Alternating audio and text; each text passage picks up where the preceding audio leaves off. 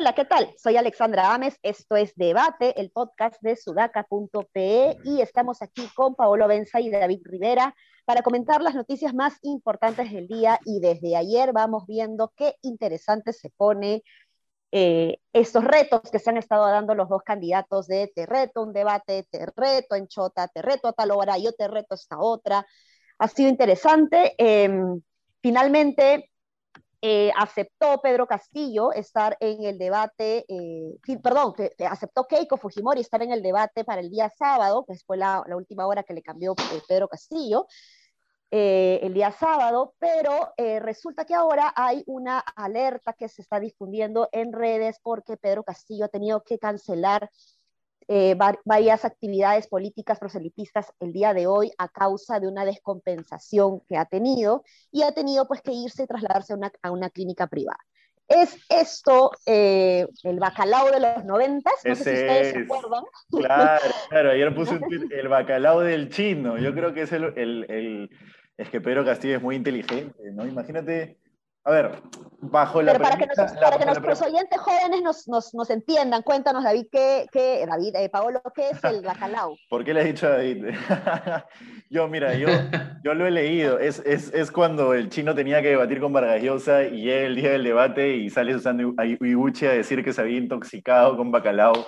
Este, y que en realidad se había metido pues a planear qué iba a decir en un debate, ¿no? Tener un plan, básicamente.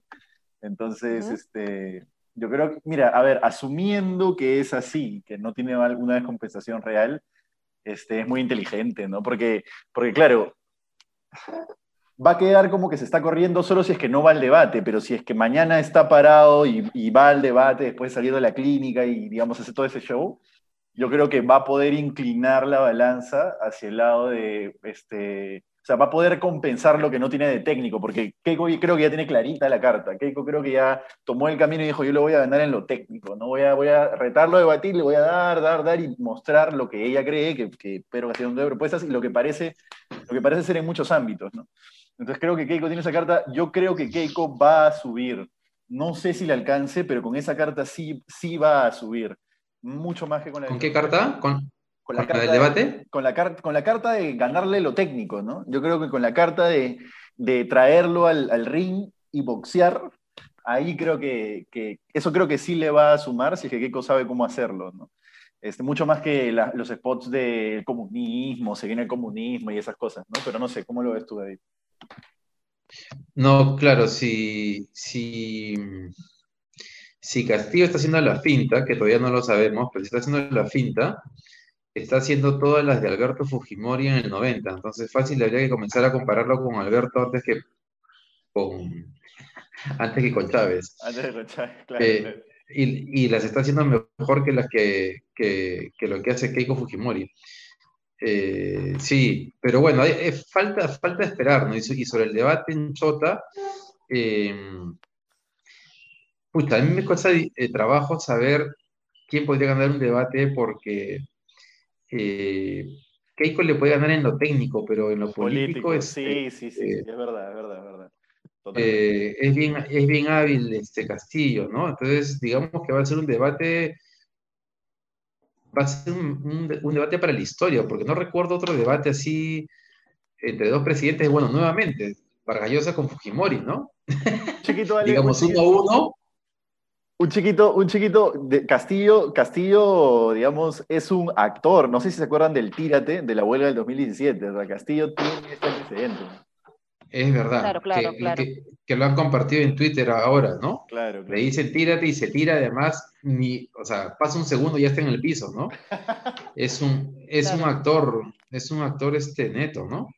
Eh, bueno, vamos a ver, ¿no? Ojalá que se confirme el debate y el Jurado Nacional de Elecciones ha dicho que no lo va a organizar. Y en verdad es bien difícil organizar un debate en dos o incluso tres días, o sea, incluso el domingo. No sé quién podría organizar un debate, pues. digamos, relativamente decente. Iba a ser como medio más un show, ¿no? Sí, pues. claro, porque ahí ha sido, ahí ha sido bien, eh, astuta de alguna manera Keiko Fujimori porque ella pidió que esté eh, un, ente neutral y que lo organice de manera eh, correcta, ¿no? Entonces, también Keiko ha ganado su tiempo y su cancha con eso, ¿no? Sí, sin duda. Claro, nadie se va, nadie se va a ofrecer a organizar el debate en tan poco tiempo, ningún ente, o sea, ninguna entidad neutral, digo. Y, y entonces, lo, o sea, estamos diciendo que tal vez, si es que esa es la condición, va a ser bien difícil que el debate sea este fin de semana, ¿no? es casi imposible. Sí, sí, sí. Yo creo que yo creo que el debate se va a dar, pero no se va a dar este sábado, ¿no? Creo que, se va a dar y, es exactamente lo que pasó con el bacalao, ¿no? Más allá de, que, de, la, de la posibilidad real de que, de que el desmayo haya sido real, perdón, de que la descompensación haya sido real, ¿no? Pero el efecto que eso genera es un efecto eh, casi tipo lo que hacía Alan cuando le cambiaba el lugar a, a Bailey en la tele, ¿no? Que no sé si se acuerdan que el francotirador siempre se estaba de un lado y de pronto sale Alan y la, toma la ponchaba a él, ¿no? Ese tipo de lenguaje subliminal, mm. para poder patear el debate unos días con este tipo de show, yo creo que, si es que fuera un show nuevamente, ¿no? Si es que lo fuera, creo, que, creo que es este, inteligente. Y es lo que tiene Castillo, ¿no? Lo político. En el ring de box, claro, tienes razón cuando dices, David, que en el ring de box tienes que saber boxear, pues no necesariamente tienes que saber, no sé, este, argumentar, ¿no? Y Castillo, es, digamos, tiene una experiencia en sindicatos que le da esa, esa habilidad. Sí. Así es. Y bueno, ¿hay otra, algo más, David?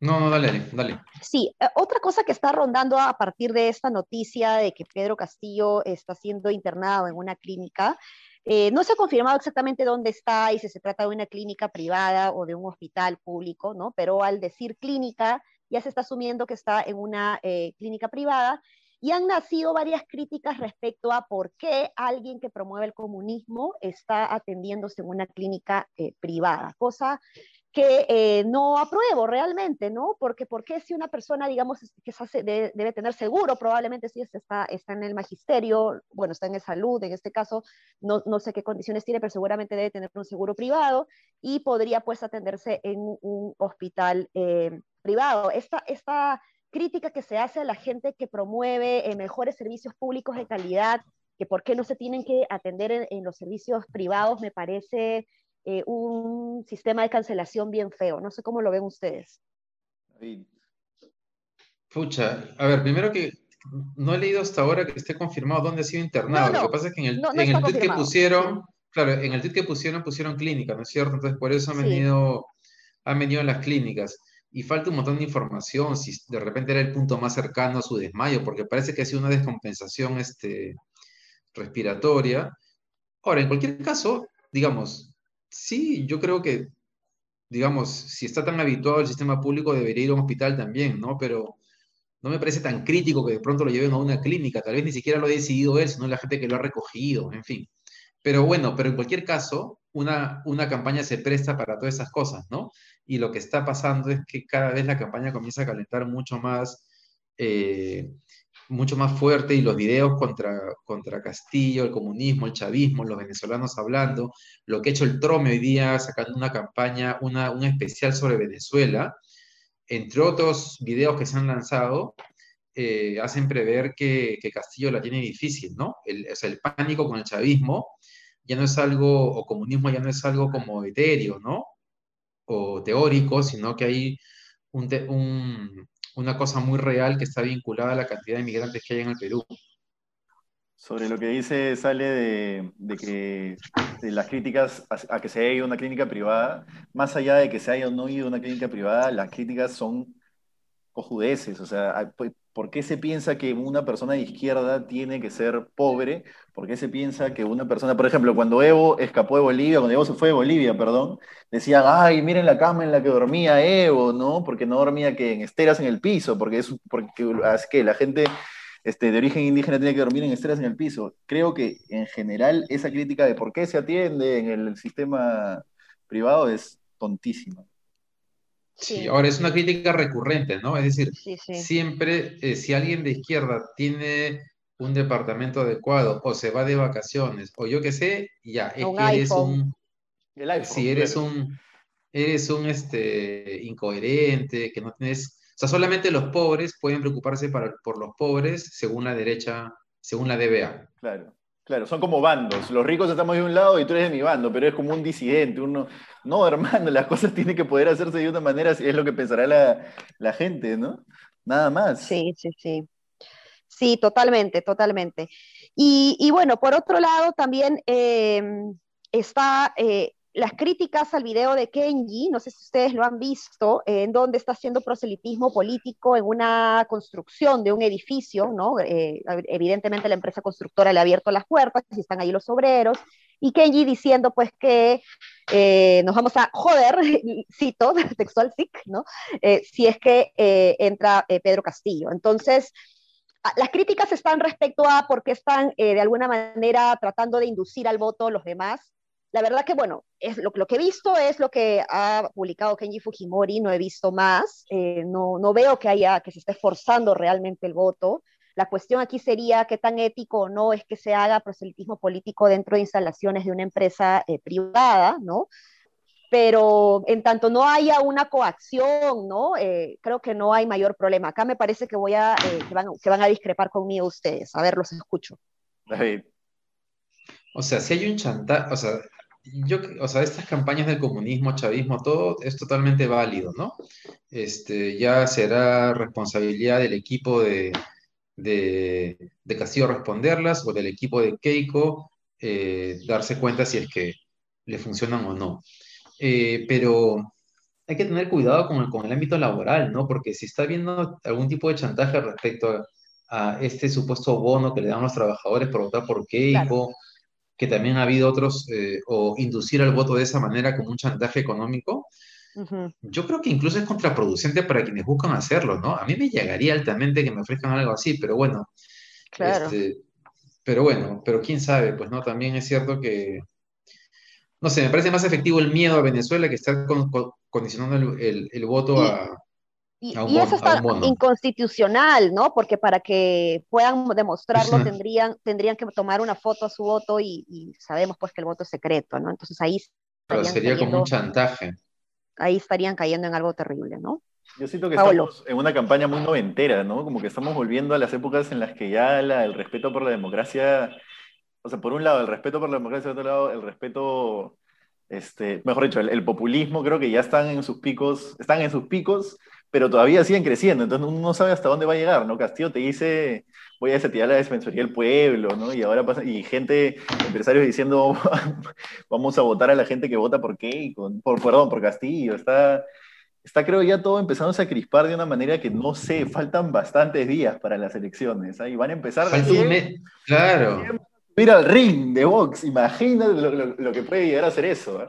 Ahora, las empresas están recontra preocupadas, ¿no? Las empresas constructoras además están recontra preocupadas porque eh, ha bajado la, la, cantidad de, clientes interesados en comprar los departamentos. Esto lo sé porque converso con, con, algunos de ellos en algunos eh, proyectos vinculados a temas sociales, pero eh, sí hay mucha preocupación por el lado de, de ellos, ¿no? Eh, y, de varias empresas en general. Entonces, este, hay, hay, una sensación de que tienen de alguna manera que, decirle al otro, oye, ten cuidado, ¿no? ¿Por qué vas a votar? Entonces ahí hay una línea bien delgada entre la recomendación, compartir la preocupación con justamente pues la, inducción o la coerción o coacción, ¿no? Al, al voto que es complicado. Eh, en fin, y, bueno. Y una, cosita más, ¿no? Que es que si Castillo no se modera, yo creo que va a correr un nerviosismo en, cierta élite que en verdad sí podría turbar los ánimos en un, no sé, en un posible... Lo, como, lo que pasó, lo, como lo que pasó en Bolivia, ¿no? En sacar a la, a la policía, a las Fuerzas Armadas, tener una cosa semejante, ¿no? Creo que hay que, fuera, de, fuera del, del chiste, hay que hay que empezar a pensar un poco más en, en, qué tanto ellos pueden subir un poco más el calor, ¿no? Pero nada, eso. Sí, pues. Bueno, eh, Oye, antes de ir, sí, sí, dale, David. Sí. No, no, no, no, eh, no recuerdo si vamos a comentar lo de Carranza. Sí, justo, justo quería contar Dale, dale, dale. Eh, por el, equipo técnico, ¿no? Que hace unos días Keiko Fujimori presentó su equipo técnico y, y evidentemente pues las personas que, que estaban ahí era pues lo más medular del Fujimorismo, ¿no? Carmen Lozada, eh, la señora Moyano, ¿no? Eh, que, que, no son personas técnicas realmente, sino netamente políticas y que mucho daño le harían de liderar los ministerios que con mucho esfuerzo se han tratado de erigir o fortalecer justamente con, un ámbito más técnico, ¿no? Pero las críticas han llovido alrededor de eso y justo el día de hoy se ha anunciado que Luis Carranza se está sumando, ¿no? A, al equipo de plan de gobierno y creo que eso podría ser eh, un punto positivo para ella. Creo que algunas personas indecisas del sector empresarial podrían, eh, podría inspirarle confianza, ¿no? Ahora Carranza también ha sido criticado eh, últimamente por, la, por su salida de la, de la CAF, ¿no? De la Corporación Andina de Fomento, eh, pero creo que puede ser un punto a favor de Keiko. ¿Cómo lo ven ustedes? Totalmente. Yo, yo creo que Carranza significa la época en la que mejor creció la economía en... Puede ser porque agarró el boom de los metales, puede ser por mil cosas, pero fue... Perdón, es por eso, es por eso. La gente recuerda, recuerda, recuerda, como bonanza, ¿no? Yo creo que muy poca gente le interesa lo que pasa en la CAF, entre el, eh, más allá de un círculo, ¿no?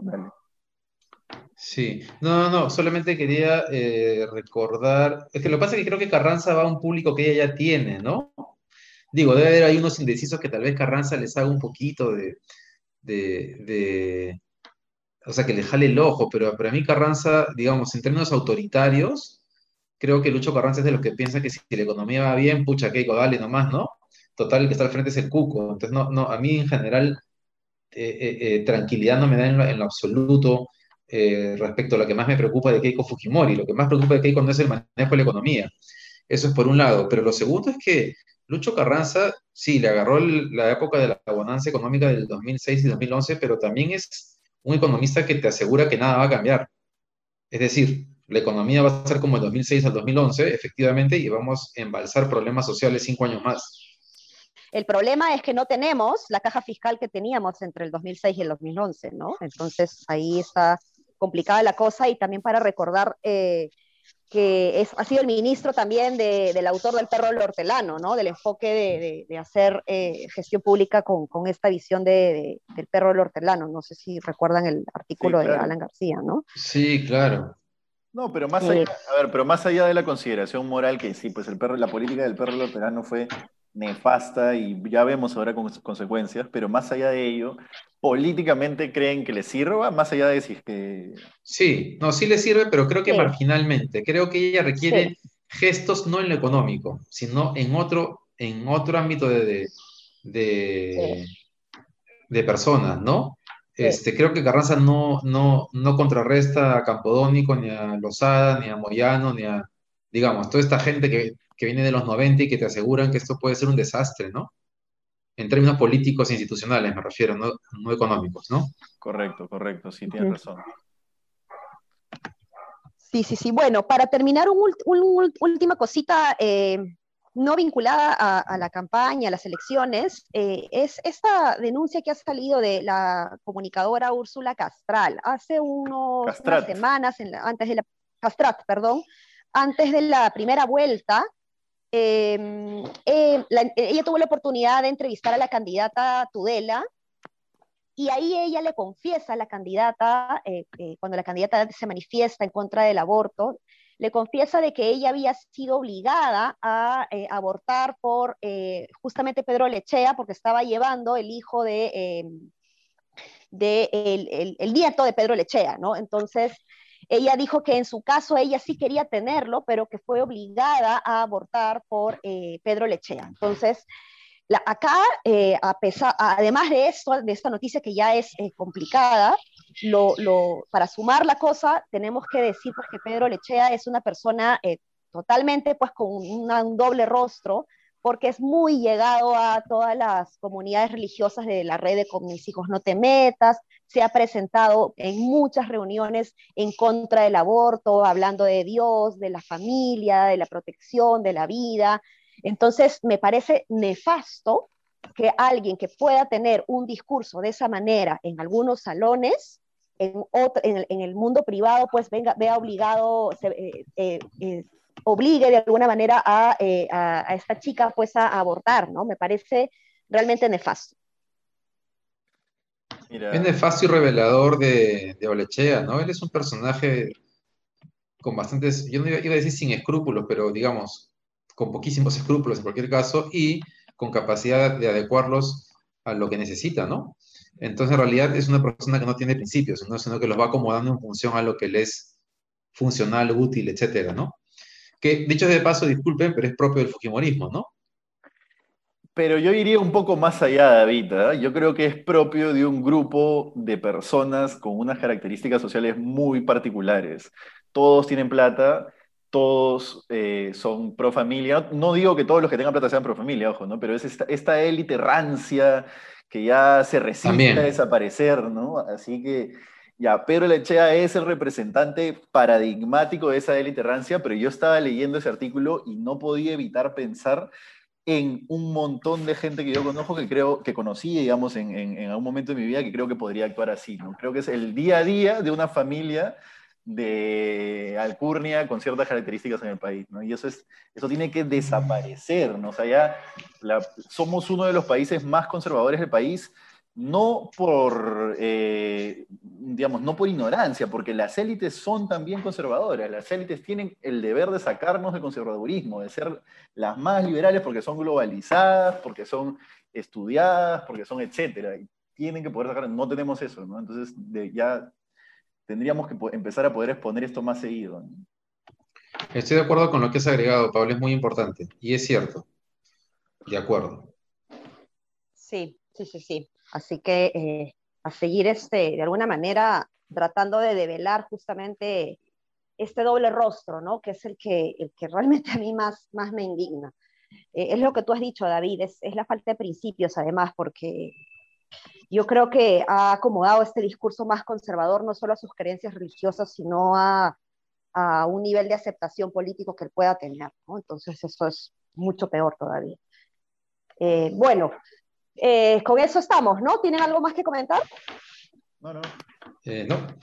Bueno, entonces nos quedamos aquí y nos estamos viendo ya el lunes. Este fin de semana no hay encuestas, me parece, ¿no? ¿O sale la de No, mañana, mañana viernes nos vemos, nos comunicamos. Mañana ah, perdón, viernes, ya estamos viernes, Dios mío, pucha, como la semana mañana, bien brava. Estás aceleradísima. Sí, sí. Ya, bueno, mañana hay encuesta de. Mañana, hay encuesta de Datum. Datum. En Perú 21. Ya, vamos a ver qué sale entonces. A ver, hagan sus apuestas, hagan sus apuestas ahí en. Mi apuesta es que se, que se achica la brecha, eh, la distancia entre ambos. Yo también, apuesto lo mismo. Lo cual va a poner la, la, la, elección de Candela. Sí, yo también creo que se achica, yo también creo que se achica la brecha. Bueno, nos estamos viendo entonces mañana. Un abrazo. Chao, chao. Un abrazo, chao, chao.